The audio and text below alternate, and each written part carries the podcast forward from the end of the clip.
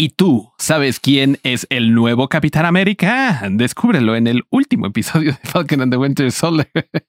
Eh, bienvenidos a Nerduo, este programa en donde platicamos las cosas eh, más nerdas de la semana, los acontecimientos más nerdos. Como siempre estoy aquí con Chucho, mi mejor amigo. Hola, Chucho. Hola, Goro. Y hoy es un día muy especial porque no nada más estamos Chucho y yo, sino tenemos una invitada especial. Está con nosotros mi novia Lisa, que vimos una maratón de todas las películas de Marvel, Marvel, de Marvel. este, y vamos a, a esta primera parte de, del podcast. Vamos a platicar un poco sobre todo lo que aprendimos después de esta maratón. ¿Cómo ves, Chucho? Muy bien, muy bien. Realmente se merecen una, una medalla, chavos. No, no cualquiera, ¿eh? No cualquiera. No sé si una medalla o más bien necesitamos un empleo y cosas que hacer. o, Pero- un, o- o- o un sponsorship de Disney Plus. Disney. Sí, mendigo Disney. O sea, bueno, que no todas las películas las vimos en Disney. Ah, pero ¿Eh? eso no lo saben. Que justamente esa fue una de las noticias más nerdas de la semana. Eh, hoy nos vamos a saltar el noticiario, pero rápidamente podemos comentar que eh, está esta mm, eh, noticia de que Spider-Man muy probablemente pase al a Disney Plus con todas las películas del MCU. Y fue una sorpresa porque justamente aquí en Nerdu hablamos el otro día, ¿no? Sobre el negocio que hizo Sony con eh, Netflix para meter todas sus películas ahí. Y pues pensábamos que eso incluiría Spider-Man, que es de sus películas más grandes, pero no, parece ser que se va a Disney Plus. Así que me lleva a pensar cuánto dinero está ganando Sony No de romper sé. su contrato con. o bueno, no romper, pero de, de negociar con Disney y tener las películas de, de Spider-Man. ¿Quién sabe? No lo sé, pero eh, de- Pero bueno, rápidamente, ¿por qué no dejamos que Lisa se presente a todos nuestros escuchas? Hola a nuestros hermanos mayores. ¿Cómo están? Hola. Hola, Lisa. ¿Qué de nuevo?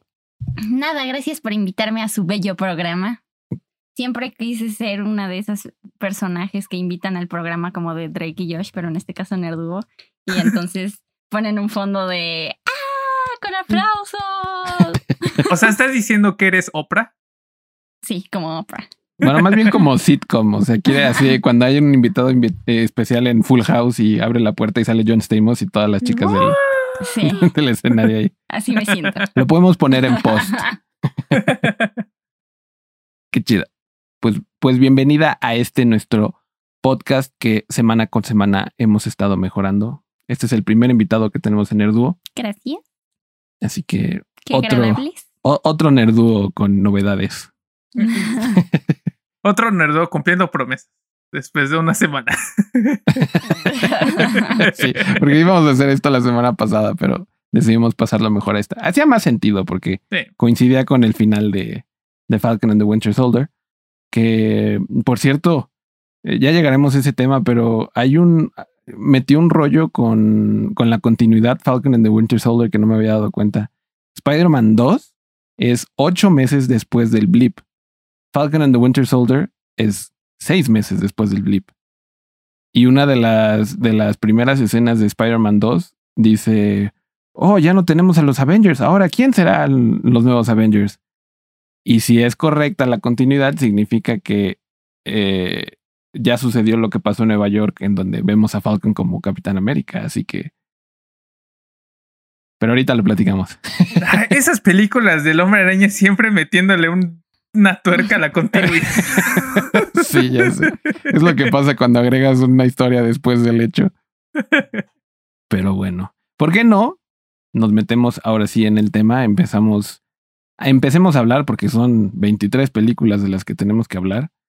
Este, que no vamos a hablar a profundidad de todas, ¿no? Pero vamos a, a- a ir viendo un poco. Así que, eh, ¿por qué no pasamos a esta, una pequeña presentación que hicimos? Me dice si, si lo puedes ver bien, Chucho. Aquí estamos. Uh, Muy bien. Esta es la lista que seguimos. Aquí no está Spider-Man 2, porque se- esta lista la hicieron antes de que saliera Spider-Man. Pero esta es la lista que seguimos Lisa y yo de la continuidad cronológica de todas las películas. Eh, si están escuchando nada más en audio, ahorita estamos presentando en pantalla en nuestra versión de YouTube la línea del tiempo de todas las películas. Se los digo rápidamente para que estén al corriente con nosotros. Está Capitán América, la primera, Capitán Marvel, Iron Man, Iron Man 2, Thor, Hulk, Avengers, Iron Man 3, Thor 2, Capitán América 2, Winter Soldier, Guardianes de la Galaxia 1 y 2 van una detrás de otra en la continuidad, Avengers 2, Age of Ultron, Ant-Man, Civil War, Black Panther, Spider-Man 1, Ant-Man and the Wasp, Doctor Strange, Thor Ragnarok, Avengers Infinity War, Avengers Endgame y la que debería salir pero no sale, Spider-Man 2, eh, Far From Home. Eh, pero bueno, esta es una de esas imágenes, imágenes que sacas de, Google que todo el mundo andaba compartiendo en Facebook para que hicieras algo con tu novia si no tenías nada que hacer en la pandemia.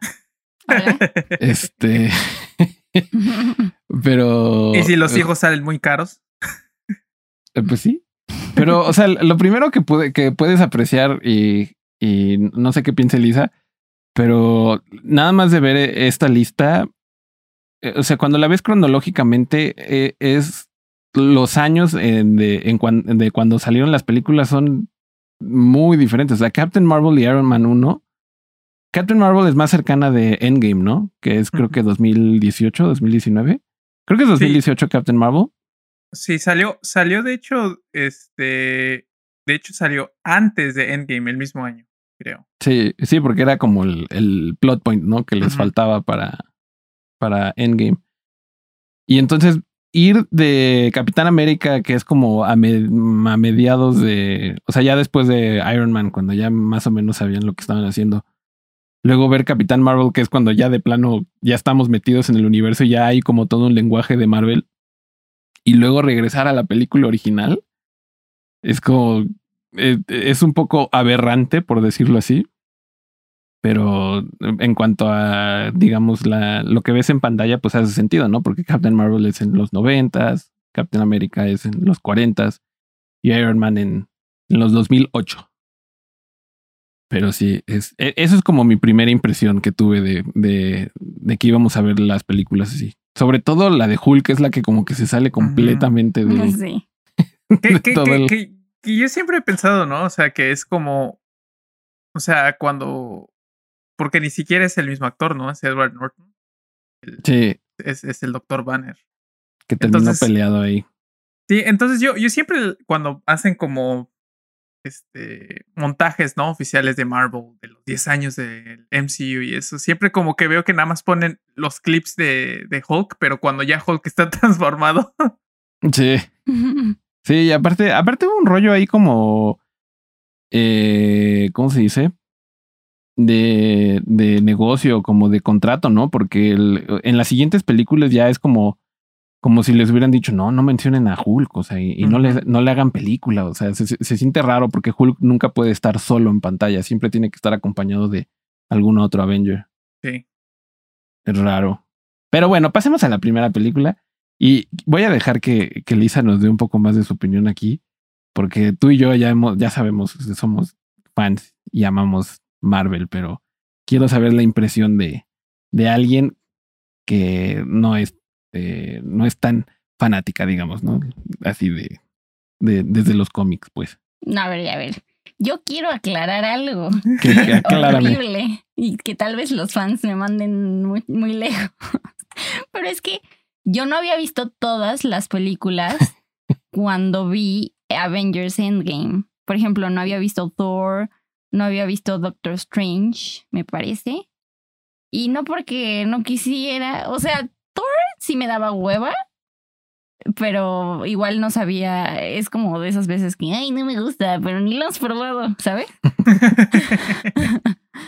y pues, solamente no me daban ganas. Y esta vez que lo vimos cronológicamente, lo cual me ayudó demasiado porque siempre que llegaba a una de esas de, de Avengers, estaba así como, ¿Y de dónde sale este personaje? Sí, eso sí es un gran problema. O sea, y creo que se vio muy evidente ahora con, con este, con esta maratón. Para alguien que, o sea, que no ve las películas eh, como fanático, o sea, que ya tiene como todo este preconocimiento desde los cómics, cuando ves las películas como salieron, o sea, que se va de Iron Man y luego va al pasado y luego viene el presente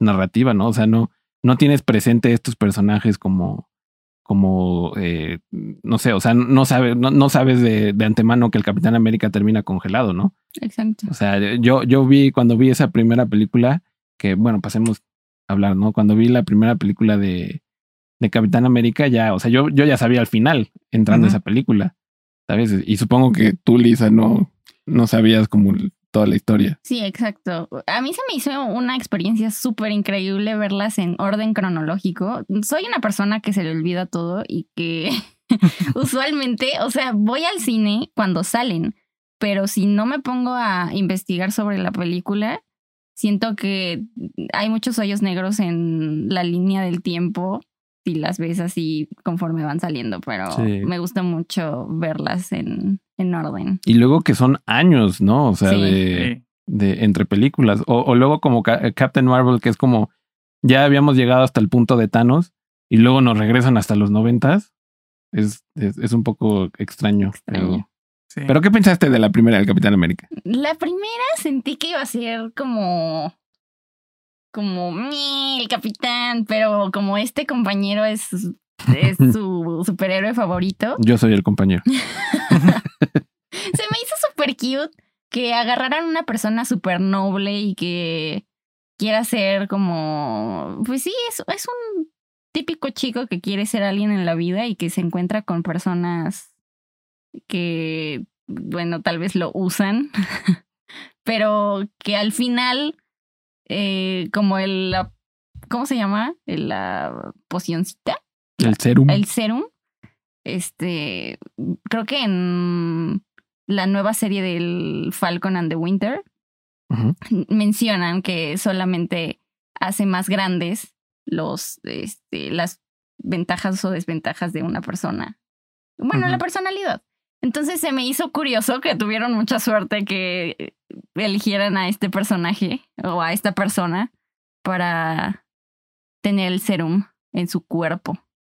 Pues sí, o sea, eh, pues, es, es parte del, del- de la idea del personaje, ¿no? O sea, que tiene que ser como más grande que, que sí mismo. sí. Sí, y, y creo que esa es la parte, ¿no? Cuando, cuando, de hecho hay una, la- creo que a mí es, es una de las escenas que como que engloba todo al personaje del Capitán América, ¿no? Que es el día antes de que le inyecten el suero, que le pregunta al doctor, ¿no? De que este, que, que por qué él, ¿no? Si, si es un muchacho flaquito, chaparrito, ¿no? Que, pues, que por qué él, ¿no? Se había hay unos Marines todos fortachones y más fuertes, más Sí. rápidos, ¿no? Y Eran dice, unos y- bullies. y- ajá, exactamente, y es lo que le, Sí. es lo que dice Lisa, ¿no? Que este el suero incrementa, ¿no? Todas las cosas del de este de la persona. Entonces, exactamente, ¿no? Creo que creo que eh, esa escena y creo que es muy importante, ¿no? O sea, esta película porque como que pone en perspectiva qué es lo que es, significa ser el Capitán América, ¿no? No solamente es, como aquí puedes ver, ¿no? El, el, el, el escudo, el, el, traje, ¿no? El ser fuerte, rápido. Creo que es. los ojos eh, azules, la piel los ojos blanca. azules y, y el cabello güero, ¿no? Sí, sí, no, Este, no Nos es estamos solo- adelantando. No es solo la superficie, tiene. Es una persona, es humano atrás de todo lo que le ponen para que la gente se lo compre. Sí. ¿Y por qué no hablamos de la otra capitana? La capitana Marvel. ¿Qué pensaste de esta película? Se me hace genial Capitán Marvel, pero me hubiera gustado saber más sobre Me gusta su Marvel playera. de Nine Inch Nails. Sí, Qué buena playera. sí, está bien chida. Sí. Pero sí, o sea, el- me, lo, me lo estaba diciendo hace rato, Lisa. Marvel, la, la científica Cree que vive en el planeta Tierra, que es por quien recibe sus poderes Captain Marvel, está Carol Danvers. Eh, ese personaje está como a medias, por decirlo así. O sea, no, no hay mucho trasfondo a por qué está en el planeta Tierra o, o más allá de eh, odio mi planeta y los Kree son unos malditos y me persiguen por mi tecnología. Este, pero pues, pues sí, o sea, me gustó como el giro que le dan también, ¿no? Así como de que estaba inventando una nave espacial para salvar a los refugiados, que son los Scrolls. Y me gustó el giro que le dan que aquí los Scrolls son buenos, ¿no? Y terminan trabajando eh, por el bienestar de la galaxia en vez de, de esconderse por, por toda la galaxia y andar haciendo pues, travesuras, a falta de una mejor palabra. Pero la verdad, volviéndola a ver, y más porque tengo yo un sesgo que el cameo de Stanley menciona a uno de mis directores favoritos. Este, no sé, es, muy buena, sinceramente, esta película. Y, y, qué mal que se fue, eh, o sea, como que la, representación de esta película se fue envuelta en, en con la actriz, ¿no? O sea, con, con sus comentarios y con su comportamiento que, que, o sea, no tiene nada de malo, no estoy en contra de lo que dice ella, pero me refiero a, se hizo todo el drama, ¿no? Así como de ella defendiendo un movimiento feminista y los fans así de, no, no queremos feminismo por feminismo, ¿no? Es, es un tema que recurrente en, en el MCU, ¿no? Vuelve a pasar en, en Endgame. Sí. Mm. Sí, sí, sí. Y, y, y, creo que, o sea, como tú dices, ¿no? Yo, yo, yo recuerdo cuando la fuimos a ver al cine, había esta, exactamente, ¿no? Este, todo lo que vías en las noticias acerca de, de, la película era de que los fans no la querían, ¿no? De que estaban tratando hasta de boicotear la película, ¿no? Sí. Eh, ¿Qué? porque, ay, porque pues no les gustaba a ella, ¿no? O sea, simplemente por cosas que dijo y pues ya sabes, ¿no? Como luego son los fans de medios apasionado por las cosas este, incorrectas. Eh, lo, que, lo que llaman los gringos, ¿no? El gatekeeping. Sí, claro, claro, exactamente, el gatekeeping, ¿no? El de que no puede ser. Mi Marvel no es así. Mi Marvel es asá. Sí, claro. Mi Marvel no tiene mujeres poderosas. ok. Tranquilo, amigo. Pero una de las cosas que me acuerdo que tanto a mí como a mi novia nos gustó mucho fue este que el humor es bastante sutil, ¿no? O sea, sí, sí tienes este humor de Marvel muy, este, muy característico, pero siento que, que, que hay varias partes en las que cuando no quiere ser chistoso es realmente chistoso. Por ejemplo, a mí los, los, los scrolls se me hacen personajes que tan solo con su gesticulación, las como las cosas cuando no dicen nada.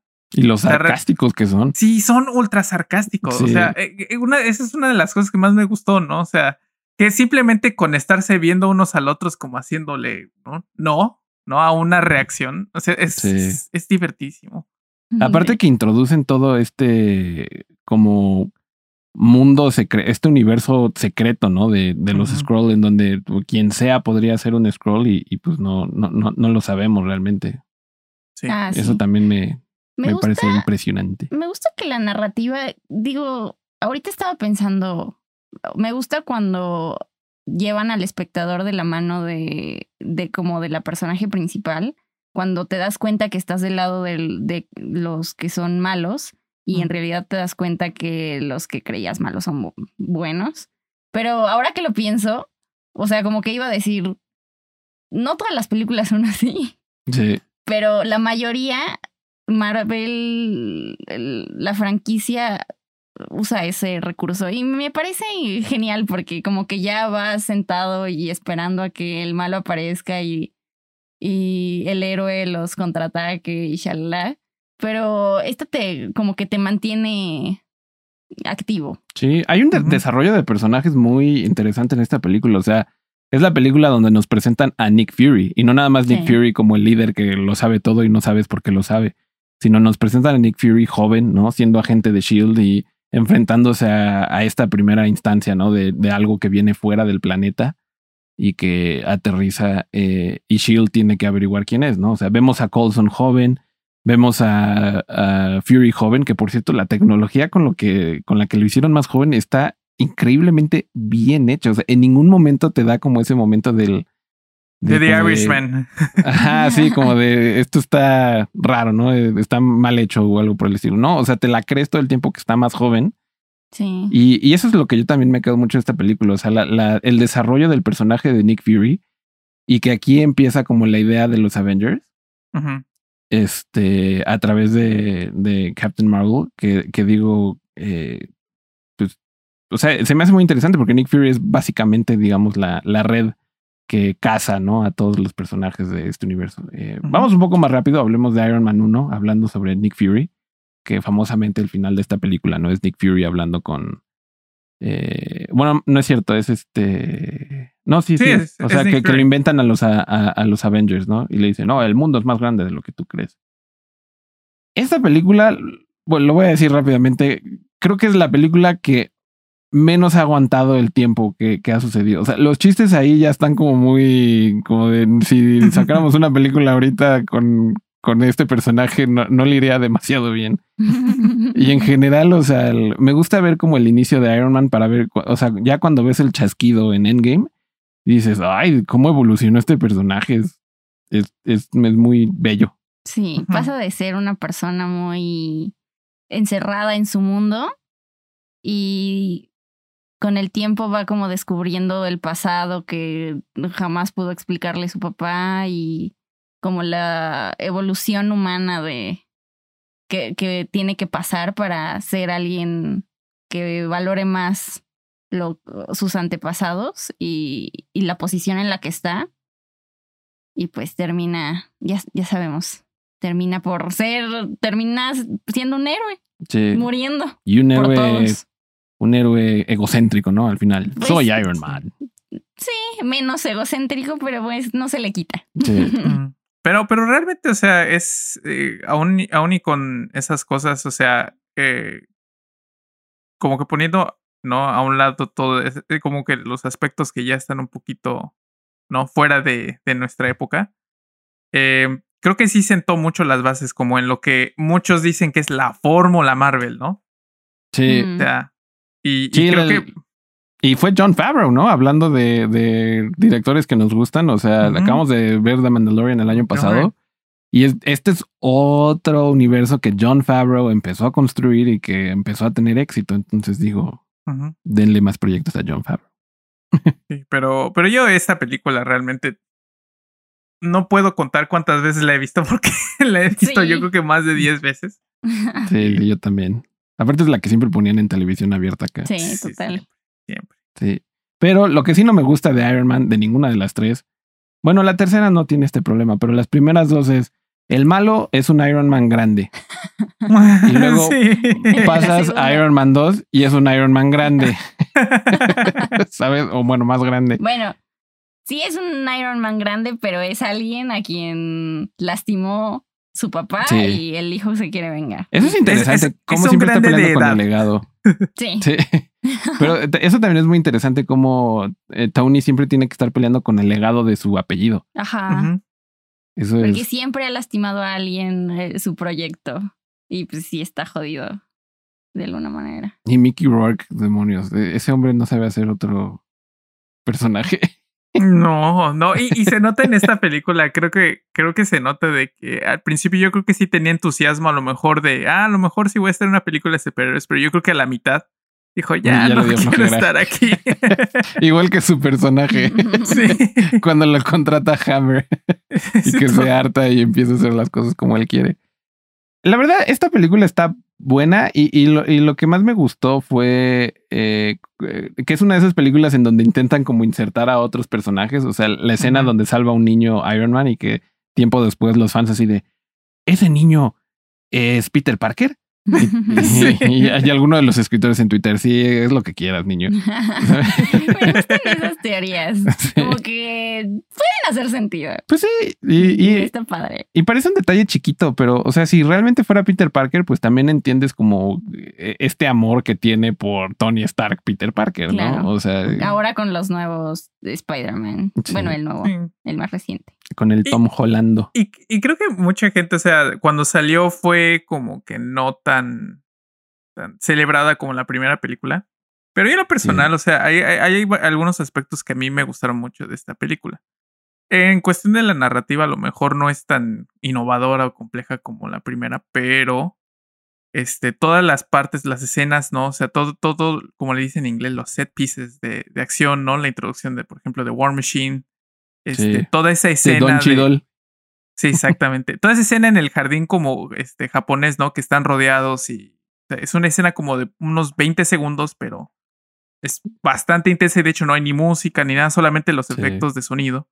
De cómo y... caen todos los malos, ¿no? Eso sí, está muy chido también. Sí, y, y, hay otras partes, ¿no? O sea, por ejemplo, que también como que cierra el círculo en Avengers Endgame, ¿no? Esta, toda esa parte de, de, de, de Tony este, tratando de ver las cosas que hizo su papá, ¿no? Para poder crear este nuevo elemento, ¿no? Y una de las una de las frases que más me gusta del MCU, ¿no? Es cuando le dice su papá, ¿no? En este video como a la Walt Disney, Mm. y le dice, ¿no? Que de las mejores, de, de todas las creaciones, mis más grande eres tú, ¿no? O sea, Sí. a pesar, a pesar de todo lo que era su papá, no muy alejado, muy centrado en su trabajo, este, realmente, pues sí, sí lo quería, ¿no? Y lo puedes ver en Endgame. ¿no? O sea, Y yo creo como que, que, hay esa reciprocidad.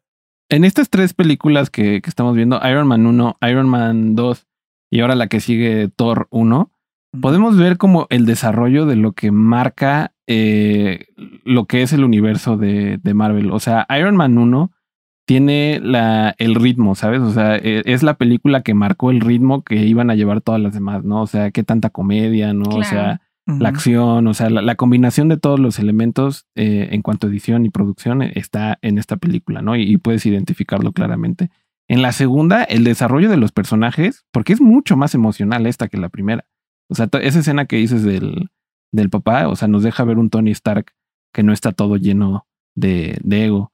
Y Thor 1, la verdad, esta no se me hace de las mejores del universo, pero lo que sí tiene es que la, la comedia y en general Thor siempre ha tenido como esta cuestión de que los chistes de Thor son de los que más me hacen reír. O sea, eh, ver a Chris Hemsworth como interactuar con el mundo como si no supiera lo que es el mundo, ¿no? O sea, el planeta Tierra es, es algo que es particularmente eh, Cómico. cómico y entretenido. Sí. Y es algo que define el universo en general, ¿no? O sea, con todos estos personajes que pues están fuera de la realidad. Pero es yo- bastante real. Porque imagínate venir de otro mundo y Sí. humanos pendejos ahí. Pero, o sea, ni siquiera sabe lo que es un café, ¿no? Y se toma el No. café y tira la taza y dice, quiero otra, ¿no? Y, todos se espantan. Yo, por ejemplo, siempre, siempre desde que veo Iron, desde que vi este, la primera de Thor, siempre cuando veo un perro grandote, ¿no? Que es más grande, que parece como un pequeño caballo, digo, ah, ese yo creo que es un, un- uno de los este, perros que podría haber utilizado Thor, ¿no? Porque va a la tienda de mascotas y dice, quiero un caballo. Y le dice, solamente tenemos perros. Y dice, bueno, de uno lo suficientemente grande como para montarlo. Sí, justo. Es, es, es muy interesante esta película en, en- ah, para mí en el sentido cómico, porque aparte esta película se la lleva Kat Dennings. Mm, O sea, claro. Kat Dennings es, y no por nada la volvieron a poner en WandaVision, es, es chistosísima, ¿no? O sea, cuando, cuando eh, en Thor 2, ¿no? Hay una escena en. Saltémonos. Bueno, no, ahorita vamos, pero hay una escena en Thor 2 en donde pasa el martillo volando y este Kat Dennings no me dice, ¡ah, es miau miau! Sí. Mira, mira. Con esas frasecitas se lleva el- las películas de Thor, mendiga Kat Dennings. Sí, es muy chida. Pero bueno, a- apresuremos un poco el paso, porque son un buen de películas y no podemos hablar de todas. ¿Qué puedo decir de Hulk? Está rara. ¿sabes? O sea, es claramente la que no cabe en el montón. Esta es la que antes del recasteo. Sí, este es con Edward Norton. Ay, lo hubieran y dejado a Edward. Pero la verdad es que. es que se peleó con la producción. Ese actor. Ese que, es que ese como siempre a la Edward Norton quería escribir el guion también. Oh, Es no. como siempre pasa y nunca resulta. Sí. Pero bueno, ¿qué sacamos de esta película? El personaje, el general, este, ¿cómo se llama? El Shepard. de. Eh, Ah. Es el general. El general No, Shepard. General Ross, es que se parece a General Shepard de Call of Duty. Yo sé, güey. Pero sí, el general Ross, ¿no? Que ahorita va a tomar, por lo que para, aparenta al final de Falcon and the Winter Soldier, va a tomar un, un, un puesto mucho más importante dentro del universo. ¿no? Con, con Sí. Porque traen personajes desde de, del pasado hasta acá. pues sí, pues míralo. O sea, de- de- Está la, la próxima de Thor va a ser con Natalie Portman. Imagínate. Damn. Sí, ya ni, ya ni había salido. No, ya no había salido. Pero sí, Thor siento que fue como un experimento fallido. ¿Sabes? Y Está chida, deja el precedente de sí. lo que tuvo que pasar. Y hasta abrió, eh, eh, abrió- el final de la película abre para Hulk 2, ¿no? O sea que es, eh, ah, dije Thor, pero quería decir Hulk, eh, que el, el villano que le cae el, el serum, que esta película se trata, ¿no? Como intentar de replicar el serum del Capitán América, pero termina eh, eh, creando a, a Hulk. Ujú. Y al final este, vemos al, al doctor, al científico que le ayuda a Edward Norton a intentar quitarse el, el Hulk, que le cae en el cerebro y, y le empieza a crecer el cerebro, que es un, eh, se me olvidó el nombre, pero es uno de los villanos más eh, eh, populares de Hulk en, en el antaño. Y se me hizo muy curioso que abre el, el espacio para una secuela, pero que jamás en la vida vamos a ver esa secuela. Y que se me hace muy interesante porque en Avengers sí referencian esta película. Hay, hay un momento en donde eh, Banner dice así como de la última vez que estuve en Nueva York que destruí la mitad de Harlem. Y es la única referencia en general que hay en todo el universo a la película de Edward Norton. Pero bueno, hablando de Avengers, es la primera vez que vemos a tantos personajes en pantalla y que hace sentido y todo lo que ya se ha dicho sobre esta película. O sea, está tan bien escrita que puedes tener a... ¿Cuántos son? Eh, seis personajes principales y, y funciona, ¿sabes? Pero porque ya como que le entregaste este tiempo a, a, a las películas. Ay, en esta película es la primera vez que aparece Thanos. Mm, sí, al final, sí, sí, al es, la, final. es la escena secreta. Y, y luego no vuelven a mencionarlo hasta, Hasta. ya al final Infinity War y Endgame. Sí. Pero sí es- No en, con el pinche Star Lord. Guardianes de la Galaxia. Ah, sí, cierto. Sí, pero sí, aquí lo, lo, lo referencian porque está sentado en, en su sillita, ¿no? Y este Loki, que había estado hablando con alguna cosa ente espacial, eh, resulta que ese personaje que le dio el poder a Loki está trabajando para Thanos, y es lo que te revelan, ¿no? Qué miedo. Que, eh, de nuevo, para alguien que es fan de los cómics es como de, claro, Thanos, el cómic, ¿no? O sea, pero el, el ¿cómo se llama? El guantalet, o cómo se dice en español, no sé, el, el guante del infinito. Todos pensamos en eso, lo- lo- los que leíamos los cómics, pero si alguien va y ve esa escena, diría así como, ¿y ese mono morado qué? Parece Sí. el personaje de McDonald's de yogurt. Pero sí, está buena. O sea, ¿qué más podemos decir de, de esta película que marcó una tendencia que hasta la fecha DC intenta replicar? No, o sea, Aún sigue siendo mi traje del Capitán América que menos me gusta. Ya sé, Sí, es controversial, que es controversial, pero Bueno, a mí no no, sé, me gusta. este, el de Ese es- Capitán América Ah, 1 increíble. está. Bueno, y me estoy refiriendo a- al traje del- de la canción de Capitán América 1. Eso sí, es como sacado del cómic y se ve. es totalmente comic book cómic. accurate. Sí, pero sí, también es muy similar el de Avengers y la verdad sí, sí está gacho. Pero bueno, después de Avengers viene Iron Man 3, que a mí se me hace la mejor película de Iron Man. Sí. Es, es en, la- en donde ya todo el mundo sabía lo que estaba haciendo y construyeron una historia que fun- simplemente funciona, ¿no? O sea, y, y luego introducen a, a este, al chavito y la idea de que Iron Man tenga un mentoreado Ujú. Y este, y no sé, simplemente en, en mi parecer funciona esta película. Pues es que hace que Iron Man se acerque a sus sentimientos por medio de este chavito y de verdad como que haga un intento de introspección que seguramente tiene más. Me gusta que con Iron Man es raro, pero no, no es evidente que como que está analizando lo que siente, pero con sus respuestas a como reaccionar Con sus ataques de pánico que le causa al niño. reaccionar para resolver el pedo, como que sabes que está terapeándose constantemente sobre Mm. cero, no sé. Está empezando a llover aquí afuera de, del cuarto en el que estamos, así que si escuchan la lluvia, piensen que es un video de ASMR. Pero tú qué piensas de Iron Man 3, amigo? A mí realmente yo me acuerdo cuando la vi, este, porque no la he visto, la he visto dos veces, pero la primera vez que la vi se me hizo muy, muy, muy divertida. Un humor muy sarcástico, o sea, incluso más comparado co- con las otras dos. Y sí, o sea, hay varios aspectos que me gustaron. Me gustó mucho esta parte exactamente como del, del trauma, ¿no? Porque eh, Este es el punto más bajo de Tony Stark, Sí, sinceramente. y Porque incluso, o sea, Mm. incluso antes de Avengers, ¿no? O sea, sí todavía, sí había consecuencias en el universo, ¿no? Pero creo que esta es la primera, fue la primera película en la que realmente las consecuencias de algo que pasó en la, pe- una película pasada En Avengers. sí, en, en Avengers están directamente ligada como con el personaje, ¿no? Como actúa, actuó después de lo que pasó, ¿no? Y aquí, como dice Lisa, ¿no? Que, que sus ataques de pánico, que realmente se me hacen muy, como muy reales, ¿no? O sea, porque eh, exactamente él trata como de, de, de resguardarse, ¿no? O sea, es como una metáfora, ¿no? De que con, tiene toda esta ansiedad, este pánico de lo que le pasó y trata como de, de resguardarse en su coraza, ¿no? O sea, Sí. Sí. es, es bastante metafórico, pero también como que bastante real, ¿no? Y te has- crea como una conexión con, con el personaje bastante, bastante profunda, la verdad. Y ahora, con la siguiente película después de Iron Man 3, se me, se me hizo algo muy interesante que la primera vez que vimos a Capitán América, si lo ves en orden cronológico, es la mera primera película. Y luego tienes que pasar. ¿Cuántas películas llevamos, amigos? Llevamos una, dos, tres, cuatro, cinco, seis, siete, ocho. Es en donde volvemos a ver al Capitán América. Nueve, pero a la décima película es cuando vemos la evolución de la historia del Capitán América, lo que sucede después de que regresa de, de estar congelado, ¿no? Y en Capitán América 2, eh, Winter Soldier, nos dan la gran revelación. Una, probablemente, Chucho, yo creo que es nuestra película favorita del montón.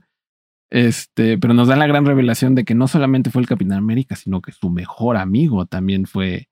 Eh, bueno, él fue víctima de la experimentación por parte de Hydra, pero también sigue vivo, ¿no? Sí, porque en Capitán América lo se tira, ¿no? Bueno, se cae, se cae del tren. Del tren y piensas que es el fin. Se subió al tren y se cayó.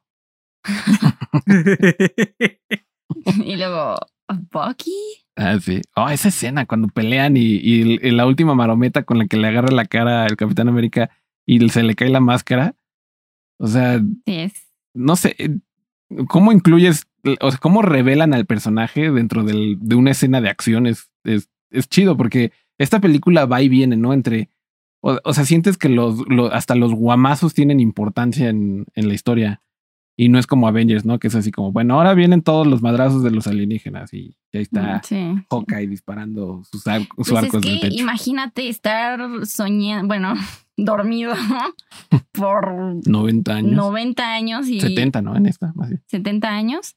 Y de repente nada de lo que es, es, en el presente, o sea, te puede conectar con tu pasado, es, es algo muy raro. Y luego ver a tu mejor amigo es como estar en casa. Pues sí.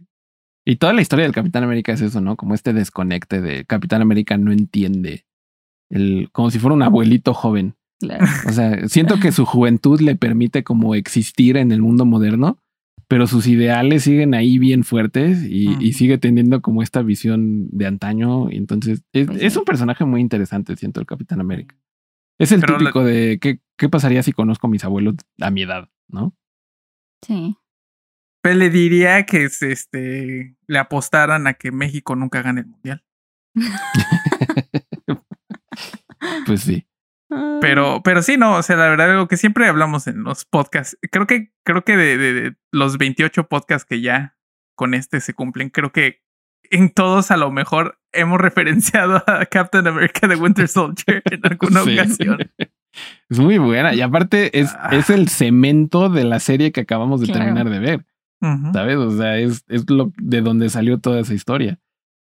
Pero, pues sí, ¿no? Y luego pasamos a la película que probablemente es la más chistosa de, de todo el universo, Guardianes de la Galaxia. Y gran playlist. Y gran playlist de música. James Gunn. O sea, si hay un. Eh, si tenemos que hacer una lista de los mejores directores de, del universo de, de Marvel, o sea, James Gunn y Taika Waititi yo creo que se llevan las palmas, ¿no? O sea, lo que inventó John Favreau y como que de alguna manera continuó Joss Whedon con Avengers, o sea, lo hicieron mil veces mejor eh, Taika Waititi y James Gunn, ¿no? Y obviamente los hermanos rusos también, pero, pero no sé, algo tiene Guardianes que es como magnético, ¿no? O sea, la ves y estás así como picado. Y son personajes que nadie conoce.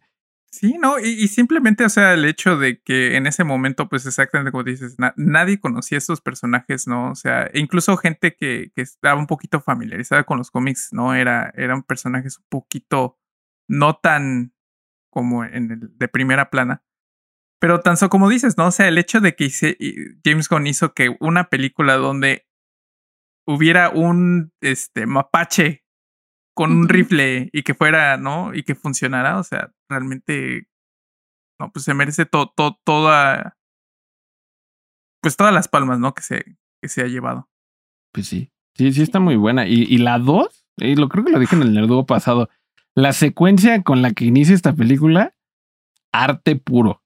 Sí. ¿Sabes? Me gusta que toda la franquicia como que tiene muy presente que cuando pones este personajes que son de otra galaxia o universo o de otro mundo, como que todo puede pasar, porque obviamente no conocemos más allá del planeta Tierra. Y me gusta que sin decírtelo están conscientes de que tú estás consciente. No sé si me explique. Sí. De que todo puede pasar y que. Y pues se aprovechan Sí. de eso para crear este tipo de personajes. Las variables cambian, ¿no? En, Sí. en lo que está en riesgo. Y, ah, y dato curioso, en esta película sale el papá del actor del Capitán América. Es el papá de Peter Quill. Ego, Claro. Eso se me Kurt. Russell. Tiene la Sí. misma cara.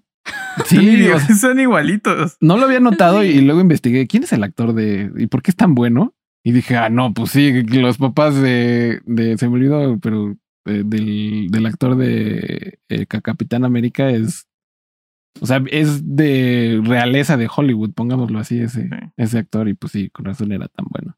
Y, sí- y sigue, eh, y sigue teniendo esta película la mejor, la escena más chistosa de todo el universo Marvel. ¿En cuál? Que es cuando, cuando están este haciendo todos los saltos al hiperespacio. Bueno, los saltos Ah, como sí. en dimensionales. Sí, y cuando se vomita Groot al final. Yo realmente eh, ha, ha habido dos veces nada más que me ha dado ataques de risa en, en- en el cine sin parar. No, ya, ya acabada la escena y yo se seguía riendo en- cuando vi esto, ¿no? La gente nada más como que me volteaba a ver qué, qué le está pasando. y la mejor escen- escena de un entierro también tienen. Sí, no manches, Claro. el funeral de Yondu. Eh, Ujú. Bueno, no entierro, funeral, sí. Sí, está muy loco. Y Muy muy, bonito. bonito. Sí. Hasta Sylvester Stallone está ahí y lo hace bonito. Qué. Pero bueno, la siguiente película es Age of Ultron. Eh, mucha gente la despreció. Yo la volví a ver. Bella. Es una reformulación de la original de Avengers que hace aún más sentido que la primera. En la primera tenías como situaciones donde había personajes que no hacían mucho sentido dentro de la escena, ¿no? O sea, namely, o sea, me refiero a, a eh, Black Widow y Hawkeye en la pelea de Nueva York. O sea, Hawkeye se la pasó todo el día sobre un techo y, y- la, eh, bruja, eh, Black Widow estaba más bien como pues en el piso, ¿no? Como peleando mano a mano y la gente. O sea, y sí se ve chida y son escenas de acción chida, pero comparativamente a Hulk destruyendo edificios y Thor lanzando rayos y luego Iron Man se va literal al espacio exterior. O sea, como que se sienten muy pequeños esos personajes eh, alrededor de sus de, de los demás. En esta película, Hawkeye es el pegamento en- eh, que, que hace que vengan, eh, que hagan sentido los, los gemelos, este Quicksilver y, y Wanda, y que él, él es básicamente la entrada de estos personajes a los Avengers y quien como que les da esta terapia extraña de quieres ser un Avenger, este, pues tienes que ser chicón, ¿no? Y, y de hecho Quicksilver muere por Hawkeye, ¿no? Entonces. Hawkeye se siente como una verdadera pieza importante de todo este, de todo este equipo, ¿no? Y, y también vemos a, a Natasha Romanoff, que, que ya en las películas pasadas también, sobre todo en Winter Soldier, ahí es en donde ahí le dan su, su peso a, a Natasha y la verdad eh, se siente chido, ¿no? Pero aquí ya vemos como esta evolución, así como ya sabemos que son mejores amigos Capitán América y Natasha, pero aquí lo vemos en acción, ¿no? Como, como el poder de la amistad puede destruir cualquier mal. Ujú. Y la introducción, obviamente, de la bruja escarlata, que Claro. ya ahora ya con WandaVision, esta película se ha convertido realmente muy importante. Y obviamente la introducción de Visión. Sí, sí, vi- La visiones. creación. Y la primera vez que vemos a Paul Bettany actuando en pantalla y no nada más escuchamos su voz en el traje de, de Iron Man. Sí. Pero sí, sí está muy, muy, muy bonita, está muy bonita. Pero las de Avengers siento que luego no tienen mucho de qué platicar porque son la culminación como de, de todas las historias en, en una sola película. Pero ahora, probablemente una de las favoritas de Lisa y mía sigue Ant-Man. Yo Por tengo- supuesto. Yo tengo un sesgo con esta película porque amo a Paul Rudd. O sea, creo que podría ver a Paul Rudd haciendo, pintando paredes. ¿Sabes? O viendo el pasto crecer o algo así ridículo, pero es, es estúpidamente chistoso. ¿No? Y, y este personaje, su mejor amigo Luis, también le agrega Es muchísimo. increíble. Sí. Pero sí. A mí esta película me gusta mucho, aparte que me gustan mucho las hormigas. Y en general siempre fue uno de mis personajes favoritos desde los cómics Ant-Man. Mi, de- mi hermano eh, del medio se burlaba de mí porque me decía, ¿cómo te gusta Ant-Man? Tiene poderes bien chafas, ¿no? Ah. Y decía, "¿A ti te gusta Spider-Man? Oye, Bueno, pero, Oye, es otro insecto, pues. O sea, no estoy Ah. comparando. Obviamente, Spider-Man es mucho más famoso que, que Ant-Man, pero- Es igual de importante que. Pues sí, y sus poderes están chidos. Se hace chiquito y mantiene la fuerza. O sea, se vuelve una mini bala, una bala, ¿no? Así con- Aparte tiene hormigas. y contra hormigas.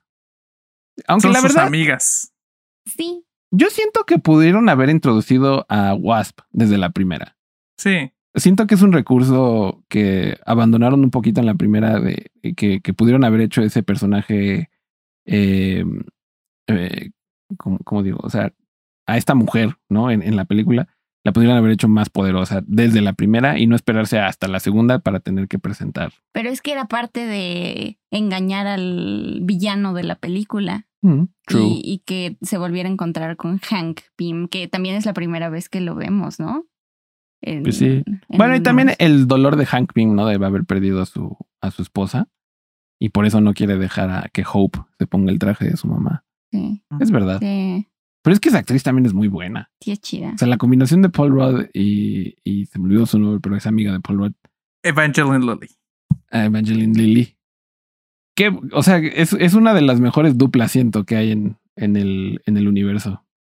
Y obviamente Michael Douglas haciéndole de Hank Pym. No podemos, Sí. no podemos dejar de paso que el legendario Michael Douglas hace de Hank Pym.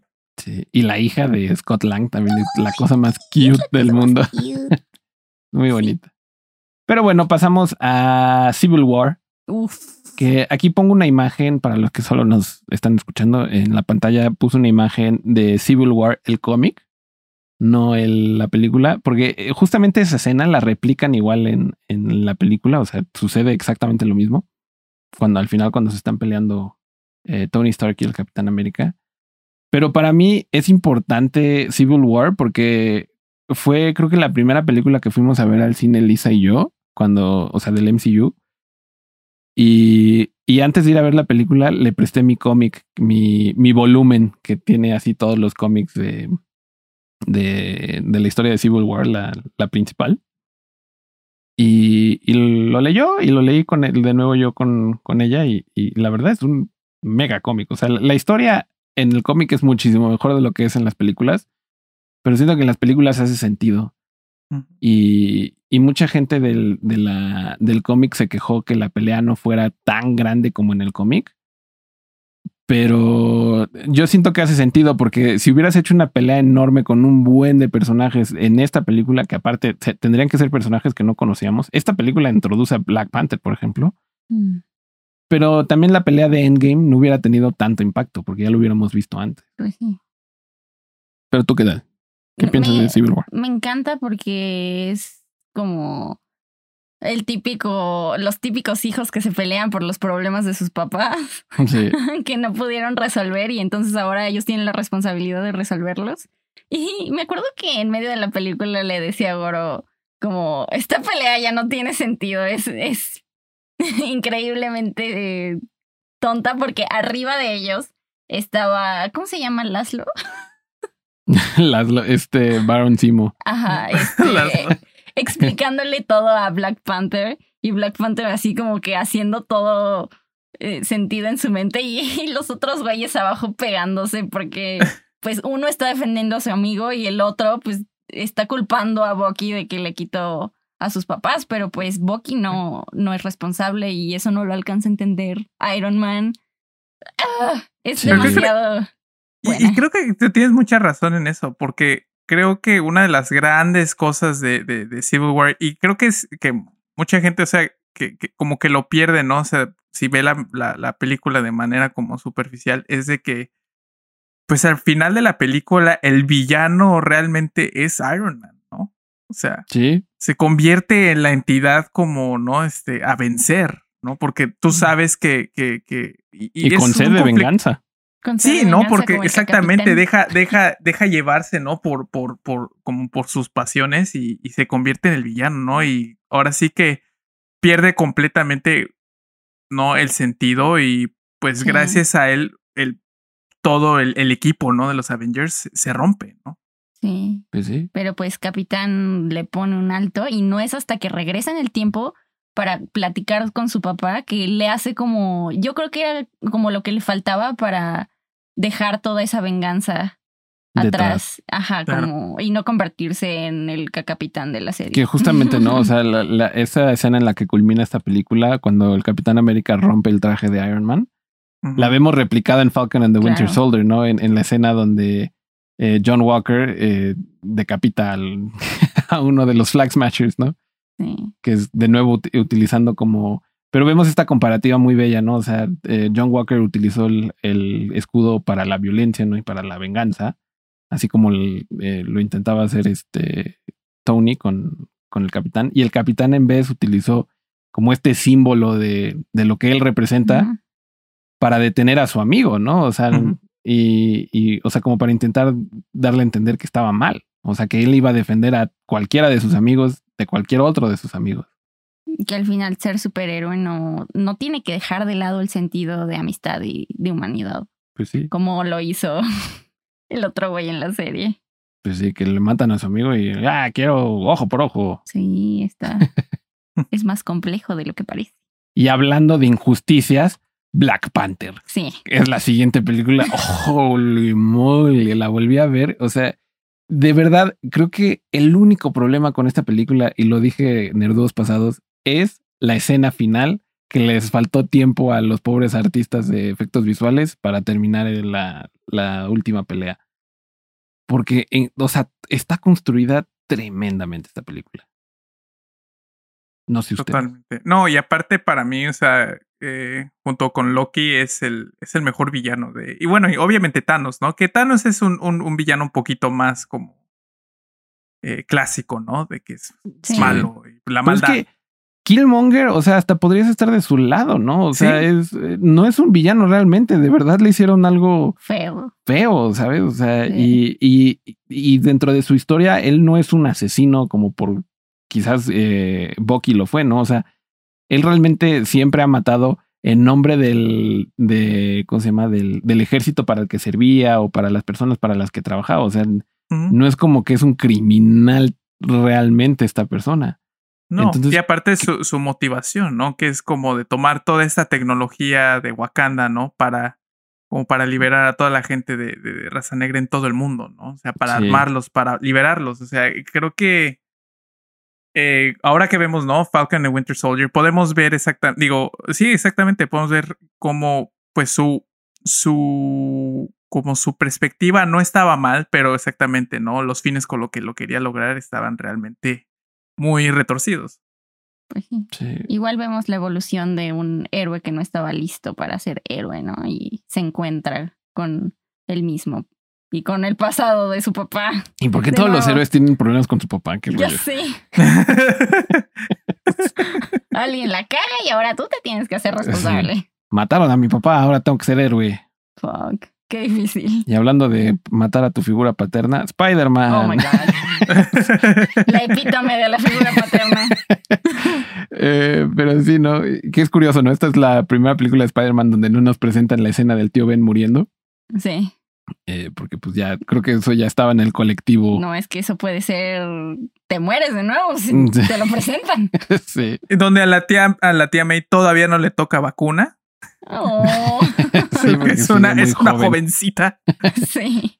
Pero me gusta también como, o sea, mi hermano, tengo un hermano que es mega fan de Spider-Man y él siempre critica esta película por no poner a Spider-Man como un, un, como independiente, o sea que él no tiene como el control de, su heroísmo, sino que tiene que depender de Tony Stark para que le haga el traje, para que lo ayude, para que le enseñe cómo ser héroe. Y no sé, o sea, si lo ves, e, es lo que me ayudó a, ver como esta maratón en el contexto del universo de Marvel, porque eso es lo que nos pasa cuando vamos año con año a ver las películas, hay detalles que se nos van y hay puntos en la historia que decimos, no, eso así no es en el cómic. Y como ya tenemos todo este conocimiento preconcebido en la cabeza de cómo debería ser la historia, ahí es donde viene tu fan interno y quiere destruir estas nuevas historias. Pero en el contexto del universo, hace mucho, sentido, este Spider-Man. O sea, es, clara. En un mundo en donde ya existe Capitán América, donde ya existe Tony Stark, un chavito de 16 años obviamente va a idolatrar a estas personas. Y más si es un pequeño genio, como lo es este Peter Parker, va a admirar a, Tony Stark. Y es, es una conexión eh, coherente, ¿no? Dentro de, la línea del tiempo. Sí. Totalmente. A mí me gusta, a mí me gusta mucho cómo, cómo introdujeron a, a Spider-Man. Es, es muy la- buena y aparte el soundtrack es muy bueno. Y por primera vez realmente Spider-Man y los personajes con los que interactúa realmente se sienten como chavitos, como lo que tienen que ser. Pues sí, No, no no sé- actores de 30 años que la... que- que persiguen un camión. sí. Sí, está muy loco. Estaba viendo a Mr. Sunday Movies en YouTube y que estaban hablando de Spider-Man 1 y dice, si, si detienes la escena en donde llegan al museo en donde está la araña que pica a Peter Parker, dice, detengan esa escena y díganme quién es el profesor. Porque todos se ven de la misma edad. Demonios. Pero sí, sí está muy curioso. Pero bueno, tenemos que agradecerle a Sam Raimi por darnos a los superhéroes en el cine, para empezar, ¿no? Pero Totalmente. Pero pues sí, me, me gusta mucho esta, esta película y, y lo estaba platicando antes de empezar Nerduo con Lisa. Hay películas que recuerdas más por el villano y el villano de esta película, qué bueno, ¿no? O sea, aparte es Michael Keaton, ¿no? El, Sí. el, el actor. Michael Keaton podría actuar de lo que se le dé la gana, pero me encanta que sea villano Michael Keaton. Sí, sí te la crees mucho. O sea, es, es Birdman el villano. Esta película. Sí, sí, total. Y ¿Me aparte... No, tú sí, tú, Lisa. Lisa. Tú, tú, tú di. Ay, qué respetuosos los dos. Ay, ay, perdón. Me gusta que hay como estas personitas alrededor que como que salen de la nada porque utilizan los recursos que dejan, en este caso, Avengers. Sí, ¿no? Sí, Sí, es- y, sí, de las peleas. y salen como este, estos entes que quieren vengarse porque están hartos de las injusticias. Sí, que eso es muy Spider-Man. O sea, todos Sí. los villanos de Spider-Man son yo soy villano porque odio Spider-Man, ¿sabes? O sea, es- eh, están introduciendo esta idea de los villanos salen, que es lo que dice. eh, ¿Cómo se llama? En Civil War Visión, ¿no? O sea, que, la, que los héroes invitan, ¿no? A, a los villanos, porque es cuando alguien tiene poder, alguien quiere reaccionar a ese poder. Claro. Y, y eso es algo que es como fundamental en cualquier historia de, de Spider-Man y me gustó cómo lo introdujeron en, en este mundo, ¿no? Que no nada más es Spider-Man, sino es eh, los héroes en general y los Avengers. Sí. Pero bueno, la siguiente es probablemente la película, la dupla mejor hecha en todo el universo, Ant-Man y the Wasp. Hace, no sé, esta película a mí en mi cabeza hace completo sentido. Aparte es como el pivote con, que utilizan para Avengers Endgame. Eh, y, y simplemente, o sea, me, me, dio mucha risa, ¿no? Así como de Ant-Man tuvo que ir a ayudar a, bueno, no tuvo que, pero fue a ayudar al Capitán América y The Wasp le reclama, ¿no? Así como, ¿y por qué no me dijiste a mí? Yo te hubiera ayudado, ¿sabes? O sea, nos enseñan este lado de Scott Lang en donde siempre está buscando como el bienestar de, de su familia y la gente que lo quiere, Pero la cagó de nuevo con, con ahora con Hope, porque fue a, a- y se llevó la tecnología de Hank Pym a, a una pelea en donde ni siquiera le mencionó a sus amigos que, que iba a hacer eso, ¿no? O sea, y, y es un tema tan sencillo. O sea, el problema de, de Ant-Man son como Ant-Man, son pequeñitos, ¿no? Pero, o sea, te deja ver cómo cada quien maneja los problemas a, a, a su medida. O sea, es quizás no es tan profundo el dolor de Scott Lang como lo, lo es el de, de Tony Stark, pero Scott Lang tiene cosas por las cuales pelear y por las cuales ponerse el traje de todos modos. Eso se me hizo muy interesante esta película. Y aparte que eh, Hope Van Dyne es uno de mis personajes favoritos en, en el universo. Sí. Sí. Y aparte la introducción, ¿no? Del, del universo cuántico que, como dices, va a ser importantísimo en Avengers Endgame. Sí. Y de nuevo, otra personaje que se le cagó su vida por andar haciendo experimentos y entonces quiere Sí. que la salven, pero es la villana porque ya está harta de todo y quiere Sí. ahí interrumpir con el... ¿Cómo se llama? Con el, la tecnología de, De de Hank Hank Pym, o sea, sí. quiere llegar al, al reino cuántico para recuperar su cuerpo, ¿no? Que, que la villana de este no se me hace tan interesante. No, solo es alguien que pues Que está- sufrió Sí, mucho. pero aquí, aquí esta es una película donde los héroes sí son como muy, muy fuertes, ¿no? Aparte de que, mira, Chucho, me disculparás, pero Zack Snyder que, to- Ah, que tomen, que tomen nota de esta película porque holy, los slow motions de esta película son una obra de arte, cabrón. O sea, la escena de, de Wasp corriendo sobre el cuchillo, dime que no está bellísimo eso. Y, está, y la... bello, está bello, pero más es bello cuando re, este, reviven a Superman en, en, en oh my God. Así, Sí, la, la, digo, no estoy diciendo que todas las escenas de slow motion de Zack Snyder son malas, solo estoy diciendo, o sea, para mí le quita como cierto eh, énfasis a, a, la historia de Superman que, que empiezas con slow motion y luego toda la película se va en slow motion. Es cine de autoría. cine de autoría. Mira, el cine puede ser popular y sigue siendo bueno. Así que X, sigamos. Sigamos. Con la siguiente película. Me abstengo de los comentarios. Civil War en eh, Doctor Strange. Extrañamente uh, buena. Es buena. Ese es mi comentario sobre esta película. Y, y, el primer, y como lo estábamos platicando en WandaVision, ¿no? Que ya, ya completamente está logrado toda esta introducción de la magia, ¿no? En, en el universo Marvel. Sí. Y Aparte que, que esta, manejan ¿sí? esta idea como de el reino cuántico tiene que ver con Doctor Strange o no. Uh -huh. ¿Sabes? O sea, me gusta como esa variable que hay ahí también. Es Doctor House si va a terapia, algún tipo de terapia. sí. sí. Empieza siendo Doctor House y luego va a terapia. y, ya, y ya no tiene sus, su, su sufridera. Jamás había pensado en eso. Pero pues sí, sí, sí, sí, es ese arquetipo de, de personaje. Sí. sí. porque empieza siendo totalmente un culero, ¿no? O sea, sí.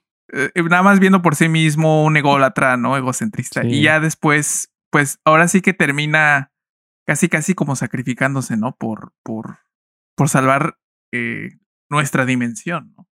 Y, y, esta película juega con tu cabeza porque es te hace pensar en justamente el tema de la película es el tiempo, ¿no? Pero te hace ver cómo a Doctor Strange el, el, tiempo no le importa.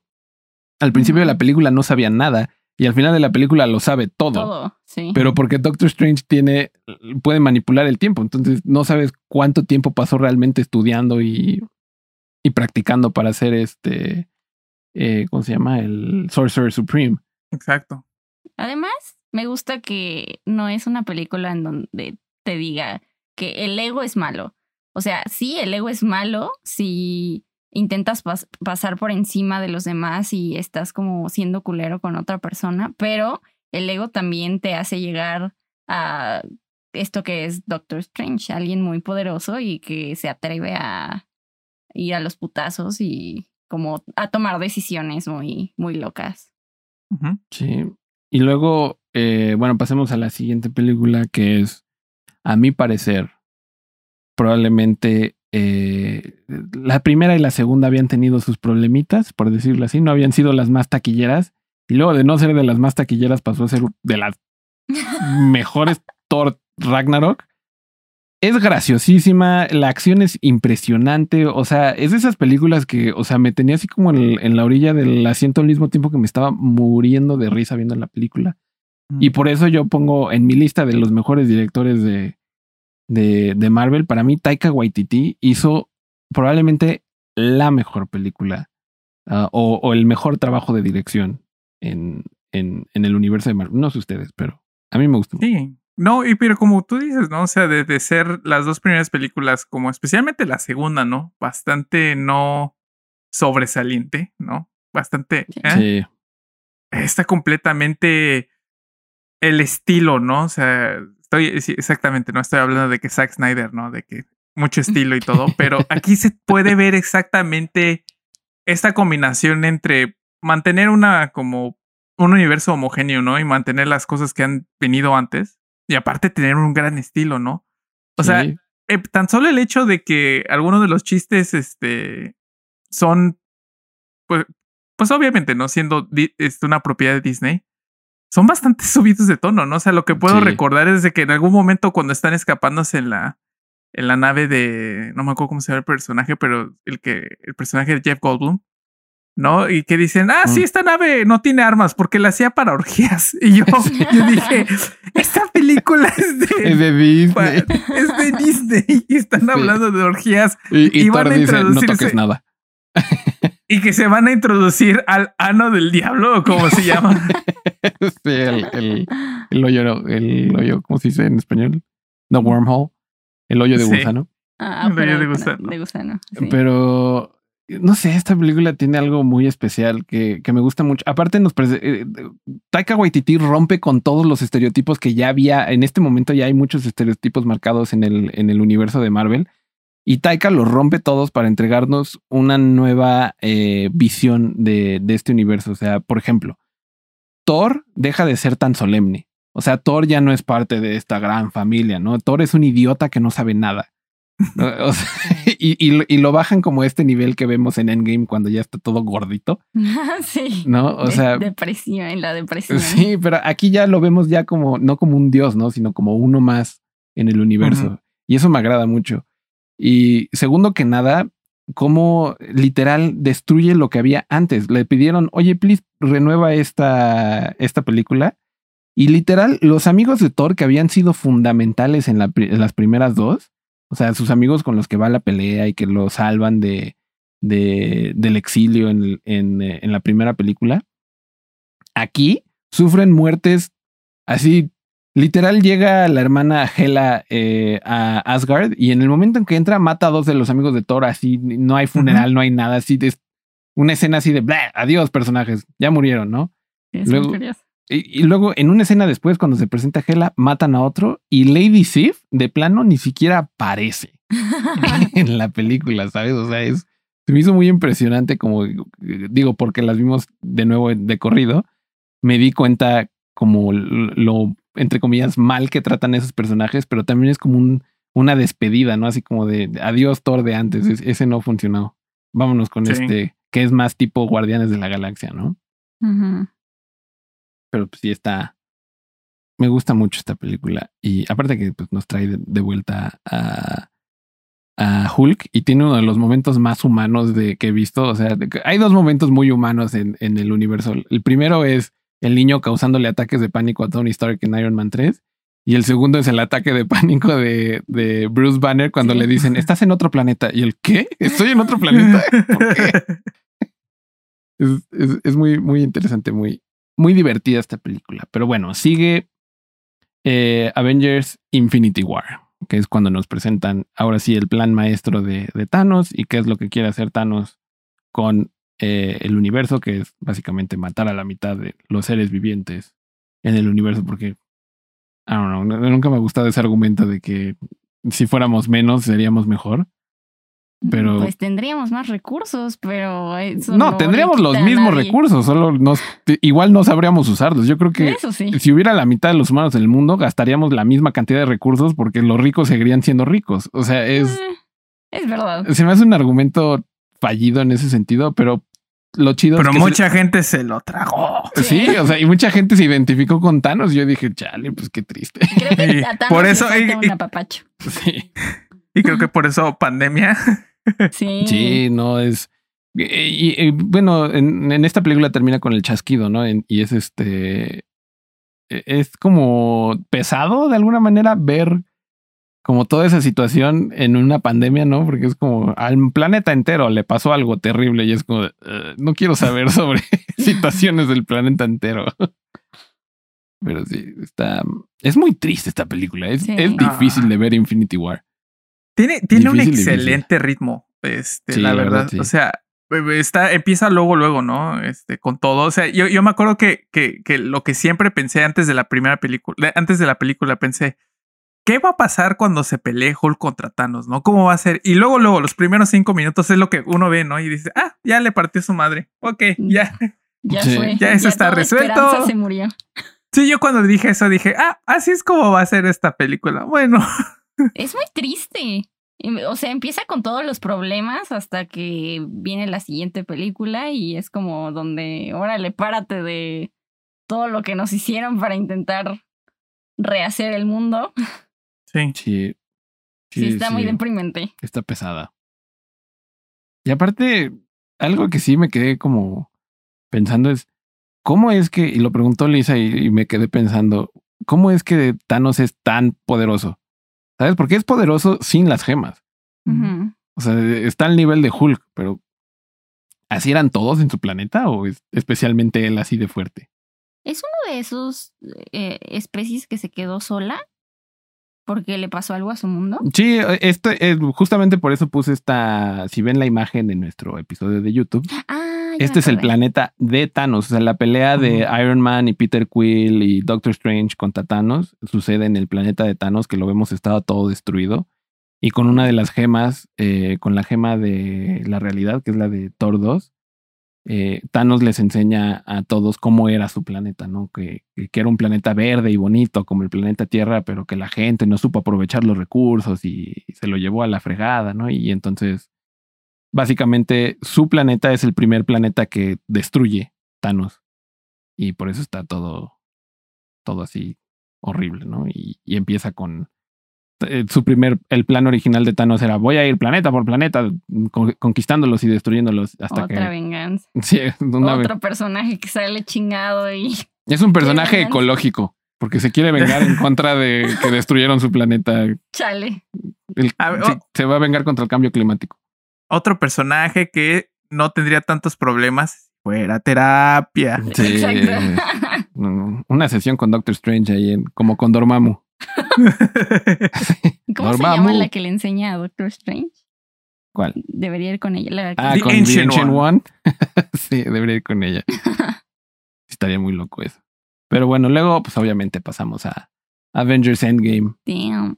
Y la culminación de años y años y años de películas. Y pues nada más en esta escena, ¿no? O sea, podemos ver a Ant-Man, a Valkyrie, a Peter Quill, a War Machine, ¿no? Black Panther, Hulk, en, en, esta guerra en contra de Thanos, ¿no? Y es.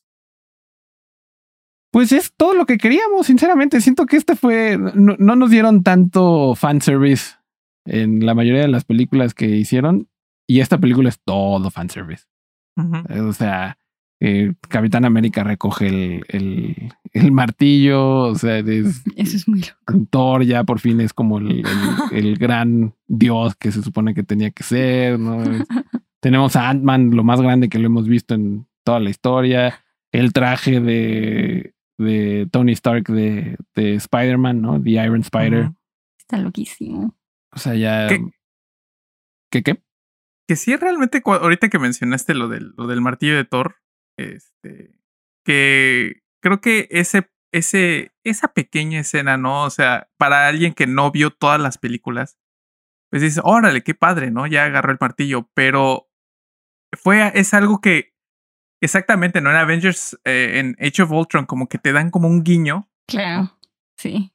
Y dices, oh, y después lo ligan con Avengers Endgame, ¿no? Sí. Y, y, yo me acuerdo exactamente la reacción, no sé si han visto videos, ¿no? y yo creo que cuando fueron, pero yo recuerdo la reacción de la gente cuando eso pasó, ¿no? En el cine, o sea, jamás había visto tanto como Furor. ¿no? Furor, o sea. Yo solamente en Star Wars episodio 7, cuando sale Star Wars y la gente en el cine, ¿qué está sucediendo? Y luego salieron decepcionados, pero eso es otra historia. Porque yo me acuerdo que incluso, o sea, mi novia no, no es este tan así, tan como apasionada, ¿no? De las películas de cómics, pero ha visto todas las de Marvel, ¿no? Y su personaje favorito también es Capitán América y su es la de Winter Soldier, su película, película favorita. Pero me acuerdo que, o sea, que cuando la vi, ella estaba así de, no puede ser, ¿no? O sea, lo logramos. Porque aparte también es referencia a la, o sea, cuando lo ves en orden cronológico, Endgame referencia a la primera película, porque obviamente Capitán América es el mejor de los bonachones. Él sí puede levantar el, el, martillo porque como lo dijo el doctor Erskine cuando le dio el serum, tú eres una buena persona y tú solamente estás buscando destruir el mal en donde sea que esté el mal. Sí. Entonces, pues, obviamente. Y aparte también, también es como finaliza esta, o sea, como que liga esta parte, ¿no? Este conflicto de en, en la primera de Avengers, ¿no? Entre Tony y Capitán América, cuando se hacen de palabras, ¿no? Que le dice, todo lo especial de ti fue, vino de, un, de una botella, ¿no? Y vemos que no, ¿no? O sea, realmente no, lo especial viene de, de él dentro. Ajá. De su pectoral izquierdo. Y, Capitán América le dice, ¿no? Que tú no, tú no vas a hacer la jugada, ¿no? Este, que, que sacrificas, ¿no? Vas a sacrificar, ¿no? No vas a jugar por los otros. Pues sí. Y es lo último que hace.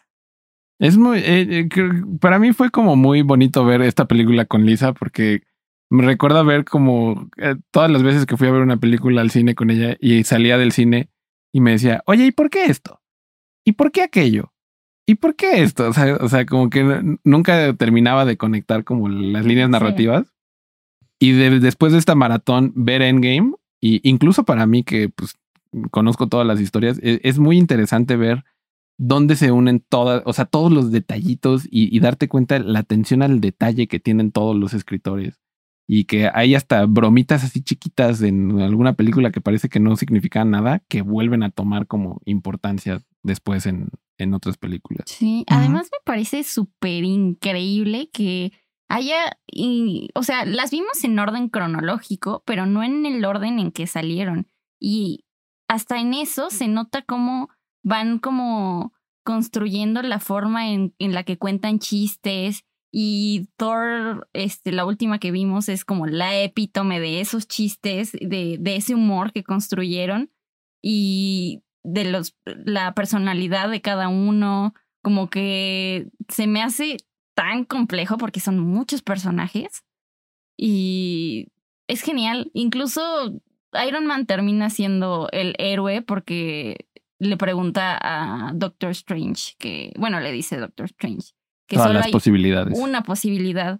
Y cabe la casualidad que Iron Man le pregunta, pues, ¿cuál es la posibilidad? Y ya cuando le dice que con el dedito que es esta la posibilidad, pues hace lo que sea para que...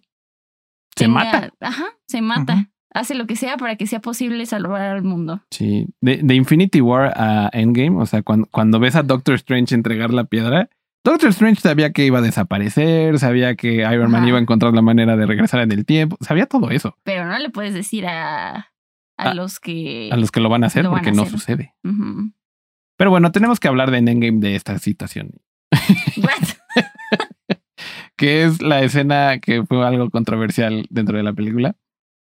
Quería preguntarle a mi novia, porque en algún erduo pasado, no sé si lo mencionamos, que Chucho dijo, eh, o lo platicamos antes de algún erduo, eh, lo que pensaba la novia de Chucho sobre esta escena. Mm.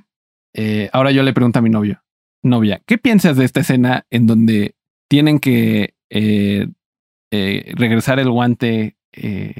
están intentando regresar el guante al pasado y le ayudan a Captain Marvel para todas las héroes, las heroínas, ¿no? A, a pasar a través de las fuerzas de Thanos. Pues por lo que he escuchado, y siempre están diciendo que es una escena muy forzada. En mi opinión, siento que es una escena necesaria por todo lo que estamos viviendo. Y, ok, entiendo que sea forzada, o sea, que digan que es forzada. Sin embargo, creo que es, eh, lo siento, siento algo similar con el movimiento feminista. Cuando empezó el, a estar en auge, es lo mismo que se sintió, o sea, te, te empiezan a... Es como, como una cosa que se empezó a convertir en un, una especie de equipo sin que te conozca, porque le estaba diciendo a Goro hace rato que está este como... Eh, ¿Cómo se dice? Como, una un cliché de que las chicas se tienen que pelear porque mm, como chicas pesadas. Ajá, porque tú quieres ser la mejor. Pero en realidad el movimiento feminista también te hace ver que pues todas podemos ser amigas de todas, nadie tiene que ser mejor que otra porque todas somos únicas. Entonces, no se me hace raro que se, una bola de personas se junten para este, luchar por una misma causa. Por eso siento que en mi perspectiva no es raro, porque así lo siento yo con, con el movimiento. Mm. Pero sí entiendo que está muy en la cara. Sin embargo, es necesario para que la gente este, asimile que pues, a las chicas hay mujeres, ¿no? no les tienes que tocar y todo esto que trae consigo el movimiento. La verdad me gusta mucho esa opinión porque nunca lo había visto desde esa perspectiva. O sea, yo pues siendo hombre, ¿no? Lo ves desde la, la óptica masculina. Pues sí, y, Y, también desde la óptica de, de, o sea, como no entiendes los sentimientos que hay detrás de esto, lo ves como nada más como lo, que es la película. Y, y yo lo que siempre digo, ¿no? Es como estos personajes nunca habían tenido un momento en donde estuvieran juntos. Entonces se siente raro que de la nada se, se unan todas y decidan eh, pelear juntas, ¿no? Pero ahora con lo que dice Lisa me hace mucho más sentido porque justamente eso que dice Lisa es toda la historia de Gamora y su hermana. ¿Sabes? O sea, que el papá machito las hacía pelear a ver quién tenía el amor de su papá. Entonces digo, holy, ¿no? O sea, lo veo desde esta nueva perspectiva de, de por algo en esta escena vienen hasta enfrente las la, dos de las personajes que representan más como ese conflicto que hay, ¿no? Eh, con, con, las mujeres, la representación de las mujeres en el cine. Y no sería un tema si, si estuviera normalizado. Sí, pues Simplemente. y creo que es importante, ¿no? Exactamente lo que acabas de decir, ¿no? De normalizado. O sea, creo que lo más. Creo que lo, lo, lo más importante también, a lo mejor, de esta escena es de que ya como estamos viendo cómo va evolucionando el universo Marvel, ¿no? Y más introducción de más personajes femeninos, ¿no? Y, y no solamente como siendo como el, sí, está el personaje masculino, no el personaje hombre, este, el, ¿no? Y tiene como a el personaje secundario masculino, sino, por ejemplo, WandaVision, estamos viendo lo que va a hacer con Miss Marvel, este Captain Marvel, que va a ser seguro tener a, este, a Monica Rambo, o sea, vemos que el universo Marvel se está empezando a moldear exactamente alrededor también de esta idea de que el, el no, o sea, eh, los personajes femeninos van a tomar la como la van a ser como en primer plano, ¿no? Sí. Y bueno, ¿por qué no damos por terminada esta sección del podcast en donde hablamos de todas las películas? Eh, y pasamos a la serie que culmina. Ya llevamos hora y media, que oh normalmente este es un podcast. Wow. Pero no importa, porque tenemos invitada especial. ni siquiera hablamos de Loki. Y, ay, sí, es cierto. No, Loki. Bueno, es que son muchas películas y hay muchos. Y hay muchas cosas. y hay más, más de 10 a los que puedes venir. hay que hacer un nerdúo con la novia de Chuchón que no nos entienda. Mm. si no saben, pues es canadiense y solo habla inglés. Pero, pero sí, eh, pasemos al último episodio de Falcon and the Winter Soldier, que con toda esta maratón, pues Lisa nos alcanzó y pudo ver toda la serie y ya entendió como el, contexto de por qué y qué es lo que está sucediendo. Y hablando de la representación eh, en cine y televisión de ciertos grupos marginados, pues esta serie hizo un, muy a la Black Panther, hizo un gran servicio a la comunidad eh, afroamericana, pero eh, afrodescendiente en general. Eh, y que creo que fue como. Era algo que no me esperaban, ¿sabes? O sea, como siendo este legado de las películas del Capitán América, pues yo me esperaba otra eh, historia sobre espías y, golpes y lo que sea. Y tuvimos eso. Pero eso pasó a segundo plano para tener un tema, a mi parecer, mucho más interesante e impactante. Pero bueno, ¿por qué no? Ahora sí, vámonos a esta escena donde empieza el final de temporada de Falcon and the Winter Soldier. Dale, oh Chucho, explícanos. Pues bueno, como vimos en la en el episodio pasado, eh, este grupo de como de políticos, ¿no? Y de líderes del mundo van a decidir qué le van a pasar a los refugiados que pues que están en países que no eran los suyos y después del segundo chasqueo, ¿no? Con el guante del infinito, pues ya se encuentran en países que no los quieren, ¿no? Y entonces obviamente Carly y los Flag Smashers pues ya infiltran estas reuniones y pues se arma toda la todo el quilombo dirán los argentinos. Y, y, pues ya vemos que sí y pues ya vemos que, que eh, ahí ya está Bucky no este y, y obviamente ya eh, el final del, del, episodio pasado vemos como Sam agarra el, el, el, el maletín que le dio Bucky no que le pidió a a los este, de Wakanda. Y empezamos ya, en, no sé, creo que fue en la muy, muy, muy temprano, pero ya podemos ver este a, Falcon volando, ¿no? Sí. Y este, y también creo que ahí, eh, también ahí vemos Sharon Carter decide estar ahí con ellos, que no sabemos por qué, pero pues descubrimos. Qué raro, ¿no? Porque en el episodio anterior ella era la que había mandado a Badrock a los Flag Smashers. Se le estaba ayudando a los malos, ¿no? Y y ahora está con los buenos. Y entonces te preguntas, ¿cuál es tu intención? Pero tú qué Sí. piensas de los Flag Smashers, Lisa? Me dan miedo. ¿Por qué? no sé. Me da miedo. A mí se me hace una idea muy interesante, ¿no? Como eh, era un mundo con la mitad de la población que había antes y pues las fronteras se deshicieron. Mucha gente terminó em, pues mudándose, ¿no? Moviéndose por todo el mundo en- intentando encontrar una mejor vida. Y cuando regresa la otra mitad, cinco años después, deciden, no, vamos a regresar a toda la normalidad y esta como indiferencia que hay por las personas en situaciones eh, de precariedad, pues es algo que ya no me parece tan fantástico. O sea, esto ya No. es parte del mundo real. Sí. Pero bueno, justo aquí vemos a.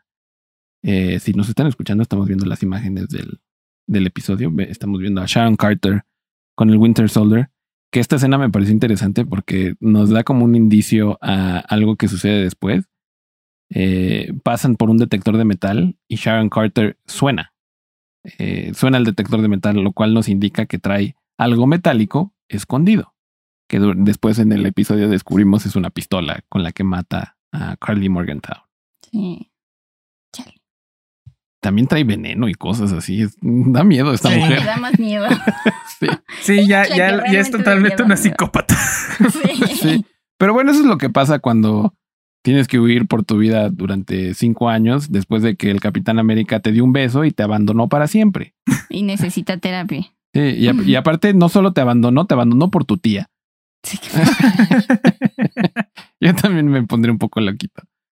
Pero bueno, eh, bueno, aquí vemos a, a Falcon, ¿no? Ya vestido como el Capitán América y reconcilia, y ya pudiendo haber reconciliado como esta, eh, el problema de la serie que es, eh, el mundo está listo para un Capitán América negro. Debería. Pues sí, eso es lo que dice la serie. Sí, y creo que, creo que reconcilia esta parte de que, bueno, o sea, porque incluso el- no es lo que es, como que es la idea, ¿no? Que le da a entender eh, a Bucky en, la, en el episodio pasado. De que realmente no importa, ¿no? Si están listos o no, qué es lo que piensa Steve, qué es lo que piensa él, qué es lo que piensa ella, sino que es lo que, lo único que él quiere es hacer, ¿no? O sea, hacer, hacer el bien, ¿no? O sea, tratar de hacer lo que él piensa que es correcto, que creo que esa es la esencia de ser el Capitán América. Pues sí. Claro. Y, y creo que es un gran legado que deja el Capitán América, ¿no? O sea, el- y no el personaje, sino las películas como tal. Eh, las películas fueron hechas por los hermanos Russo y que son mis segundos favoritos, yo creo, en, en, en el universo de Marvel, pero e- esta serie como que continúa no solamente el legado del, del personaje, sino de los directores, de crear esta mezcla de, esta es una película de espías, pero con emociones, ¿no? O sea, y con problemas políticos reales, no, no Mm. como a la James Sí. Bond. Eh, bueno, políticos, sociales y culturales, porque pues obviamente eh, aceptar a otro grupo nada más por eh, su género, raza o, o lo que sea, no debería ser un problema político, sino simplemente un derecho humano, ¿no? Sí. Pero no, no sé, o sea, continúo con, con- o sea, mi percepción de esta serie es que me presentó una, eh, una narrativa que no me esperaba, ¿sabes? O sea, la, la villana Carly Morgenthau es muy similar a Killmonger eh, en el sentido de que te preguntas, ¿realmente es villana? ¿No? O sea, la ves matar a un, un edificio gubernamental en Latvia y dices, bueno, ok, sí, sí tiene un problema. Pero, pero de todos, o sea, por lo que está luchando, lo dice hasta en una escena, ¿no? Así como de no importa si nos morimos, el, el movimiento es lo suficientemente grande. De nuevo, es otra persona que sufrió por las atrocidades que pasaron. mundo. Es que Y que necesita terapia. Tal vez más los que son héroes, pero pues sí. El título de este nerdo va a ser el, el MCU necesita terapia. Terapia. Y también el universo de Star Wars y todos los universos necesitan terapia. Sí. Y sobre todo el hijo de Kurt Russell, Oh my God. Oh, Dios el mío. Capitán América, Ca- Capitán, por favor. que tenemos este arco como de no se redime, pero de alguna manera como que regresa y pelea ya más en sus cinco sentidos, no tanto por un set de, por su sed de venganza.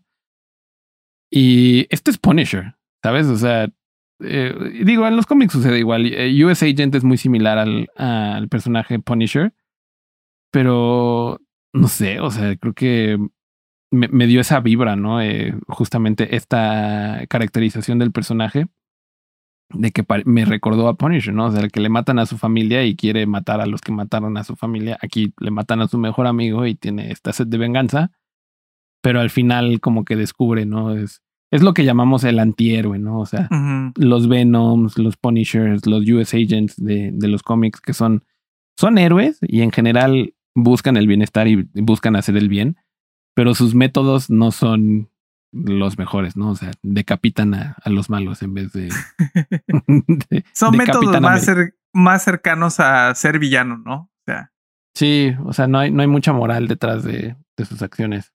Mm, yo siento que todavía tiene algo detrás. O sea, como que su sed de venganza se sacia porque lo contacta esta señora misteriosa y como que va y hace lo correcto. Sin embargo, va a regresar con algo muy oscuro. Sí, que a mí me huele a Hydra, ¿sabes? O sea, que ha marcado todas las películas de, de, Capitán América es que siempre hay, es algo que, que dejó o que hizo Hydra que de alguna manera afecta el legado del Capitán América. Porque Hydra tiene esos tentáculos en todo el universo Marvel. Pues sí. Y, y la eh, en el cómic, esta personaje misteriosa, misteriosa termina llamándose Miss Hydra o Lady Hydra o. Lady Hydra. Algo así, ¿no? se, se, convierte en la nueva cabecilla de Hydra en, en cierto momento, ¿no? Entonces, ahí aquí seguimos con esa expectativa de ¿se murió Hydra o no se murió Hydra? O es solo es el renacimiento. Sí, quién sabe, pero pero pues sí, está. Me gustó mucho esta carácter. Creo que esto eh, eh, es fácil odiar como al personaje. Y, y, le doy como mucho crédito al actor, como de, eh, siempre que un actor me hace odiarlo, digo, ese es un buen actor. ¿Sabes? me hizo sentir algo claramente. Sí.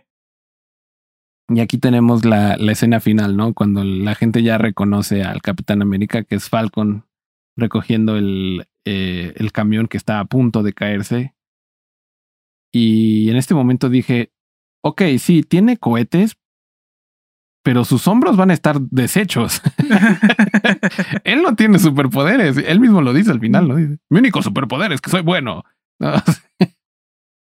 pero sí. Sí, pero incluso, incluso, o sea, porque eh, sí, me, sí noté que, que, que, que, cuando, cuando estuve sacando las capturas de pantalla de, este, para, para el episodio. De que una vez de que empuja el, el, el camión, sí hace como un movimiento como que le duelen los hombros. Oh. Pues es que sí, él, él, no es, él no es poderoso como los demás. No. pero, ¿qué tal el ejercicio de, los meses ah, atrás? Chingón. Pero, ¿sabes qué me encantó? Que también es parte del legado del Capitán América, que el Capitán América en todas las películas en las que aparece y que él es un personaje principal, tiene que dar un speech, ¿no? Y mm. después de su speech dice, porque nosotros somos los buenos y los buenos hacen el bien y entonces vamos a luchar. Y siempre hay alguien que comenta, órale, qué buen speech te echaste, qué bueno eres, ¿no? es como, es parte de la comedia de, del MCU. En este, al final de este episodio vemos al nuevo Capitán América Falcon dando un speech sobre eh, lo importante que era la pelea de los Flag Smashers y que Carly Morgenthau no era realmente una villana, sino tenía un ideal tal vez demasiado... Eh, eh, ¿cómo, ¿cómo, decirlo? O sea, estaba muy metida en sus ideales, pero que al final lo que ella estaba buscando era algo bueno, ¿no? O sea, que era el bienestar de las personas que, que estaban a su alrededor. Y me quedé así como, nada más faltó que alguien dijera, órale, qué buen speech, amigo. Pero yo creo que es como un tema tan sensible que como que se ahorraron ahí el, el chiste en, en la serie. Totalmente. Y este, pero pues me gustó ver eso, ¿no? O sea, que también que, que tenga Sam esta capacidad de, de dar el speech típico del Capitán América. Ah, mira, está la Sharon Carter cuando se, se, se balacea con Carly. Pero aquí, aquí es el exactamente el reveal, ¿no? De que estamos hablando de que ella es el Power Breaker. Lo que hemos estado hablando toda la, en toda la serie. En realidad, aquí la verdadera villana, lo que descubrimos al final es que la verdadera villana es Sharon. ¿no? Y que yo sigo pensando que el personaje, la personaje que contrata a US Agent, que al final lo nombra US Agent, y Sharon Carter tienen algo que ver. O sea, son parte de un mismo grupo, siento yo. Ujú. esa es mi teoría. Ok. Porque, pues, digo, en el cómic hay un precedente para ello, pero, o sea, creo que en el, en, el cine están intentando hacer lo mismo.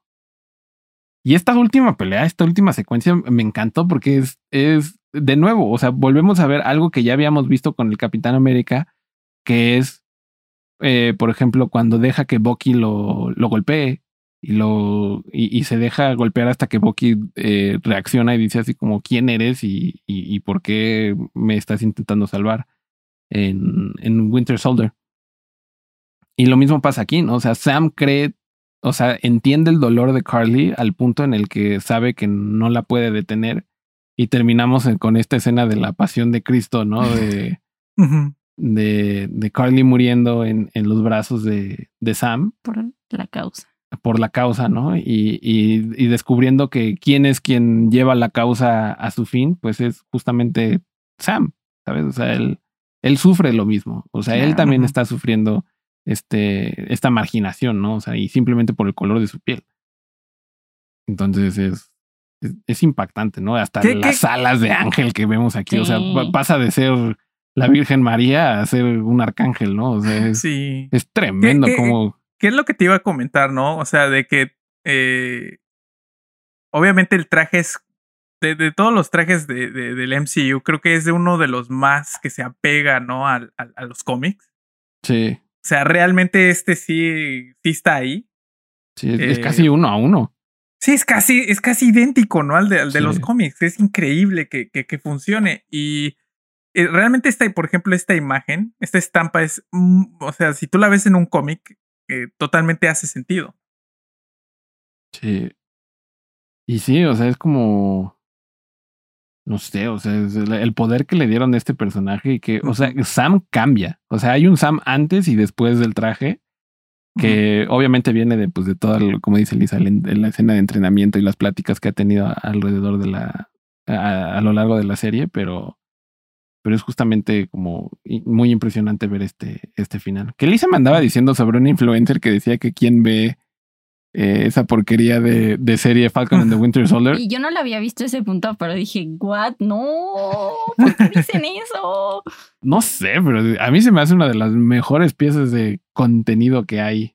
Sí, está muy En- buenísima. En, que por cierto, quiero mencionar aquí el, lo que mencionaba al principio de Nerdo, el, el error de continuidad. Aquí esto claramente es en Nueva York, ¿sabes? Ya sucedió. Eh, eh, y todo el mundo claramente se dio cuenta de lo que estaba sucediendo porque pues fue casi casi un ataque terrorista, como dice el, el senador.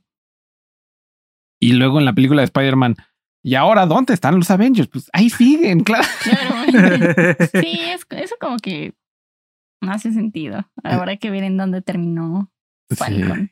Y, y también tiene, tienen que explicar bien como la continuidad, porque tal vez el principio de Falcon and the Winter Soldier es seis meses eh, después, pero quizás esta, eh, en, en este punto de la, de la serie ya es ocho meses después, lo cual lo eh, se coordina con el inicio de Spider-Man 2. Mm. Entonces podrías decir que esto sucedió al mismo tiempo que el inicio de Spider-Man 2 y por eso nadie sabía. Es, eh, tienes que hacer ese ejercicio mental mu- en muchas películas de Marvel porque hay muchas cosas que no te dicen que suceden al mismo tiempo.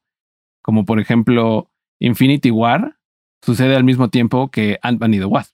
Y por eso al final terminan desapareciendo eh, los amigos de Ant-Man. Pero nadie te dice que suceden al mismo tiempo. Y, y si ves primero Ant-Man y the Wasp, dices, ¿what? O sea, porque ya habían desaparecido, pero sí. también por eso luego es difícil ver todo este universo. Y aquí tenemos, ¿no? La escena del, de, del speech típico del Capitán América. Ah, no sé, no sé si es típico, es demasiado poderoso y demasiado real. Bueno, es típico que el Sí. Capitán Dé un speech. sí, pero fue atípico el, la, la calidad de, claro, del speech. sí. Porque creo que es importante. O sea, me gusta cómo romp- aquí rompieron la cuarta pared. Aquí no, ya no estábamos hablando del MCU, Sí. ¿sabes? y- Está hablando de la vida real. Sí.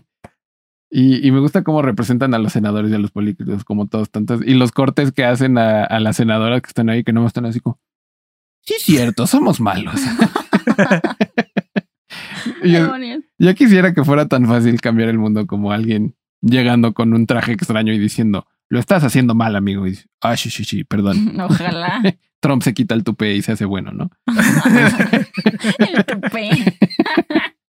Bi- Biden, Biden, Biden dice, en realidad soy Steve Rogers, porque sí se parece. Sí. Uh, Y la La otra, la, la otra moneda de, el otro lado de la moneda de esta serie, pues es justamente, ¿no? El final de Bucky y que por fin, por fin acepta como eh, el legado de su propia vida y lo que él, lo- y quién es él.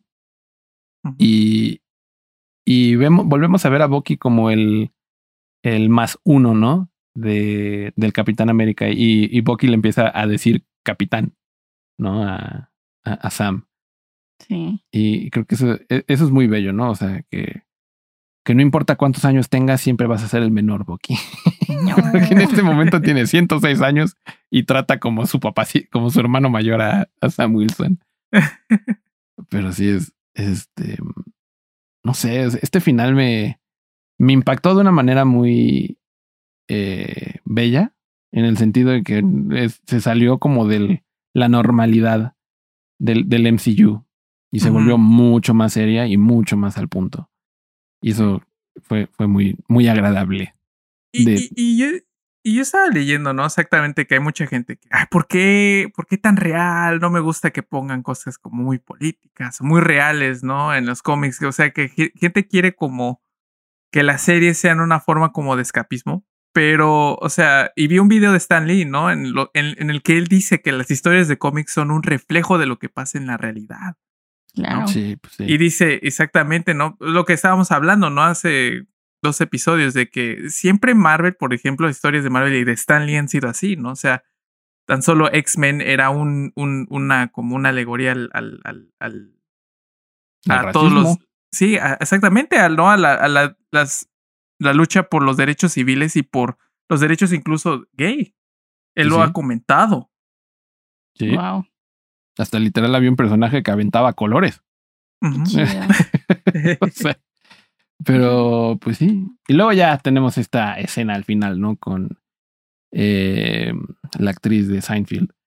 Que por fin, como que en, en una eh, como ceremonia privada extraña, condecoran a John Walker como US Agent, que es este personaje famoso en los cómics, ¿no? Que es como la copia eh, violenta del Capitán América.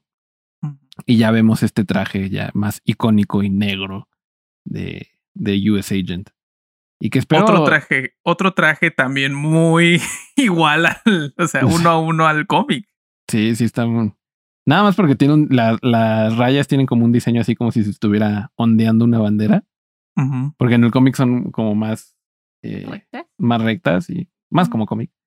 Más sintético, pues.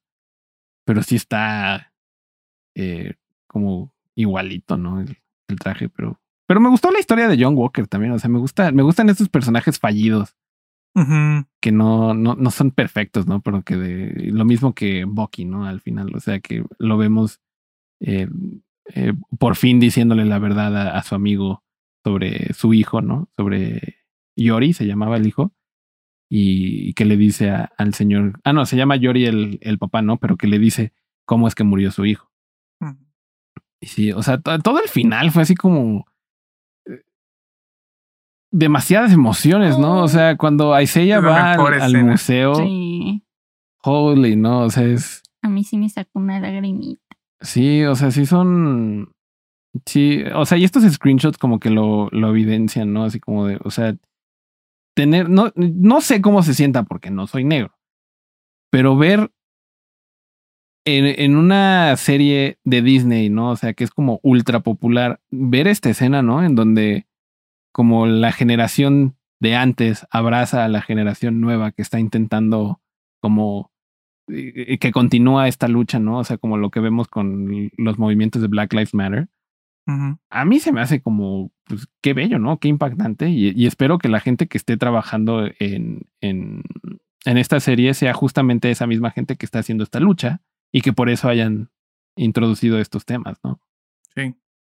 Está muy bonito y al final, pues, terminamos con la villana del, de toda la serie, que ya lo sabíamos, ¿no? O sea, creo que fue el pe- peor secreto de, de la serie, pero pues sí es eh, Sharon Carter ahora Me, necesita me da mucha, terapia. me da mucha risa esta parte en donde le están diciendo, ¿no? Le, le están perdonando y dicen, sí, el apellido Carter siempre ha dado confianza. Y yo, no, no les dije. Hasta ahora.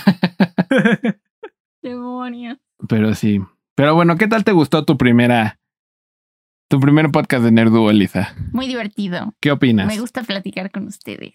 Sí, sí, es divertido. Y aunque me gustaría que platicáramos de todos los detalles, sería larguísimo. Pero... Ya llevamos una hora 46 minutos grabando Demonios. y normalmente Nerduo es de una hora, así que llamaremos esto el especial de dos horas de Nerduo, El especial de Marvel.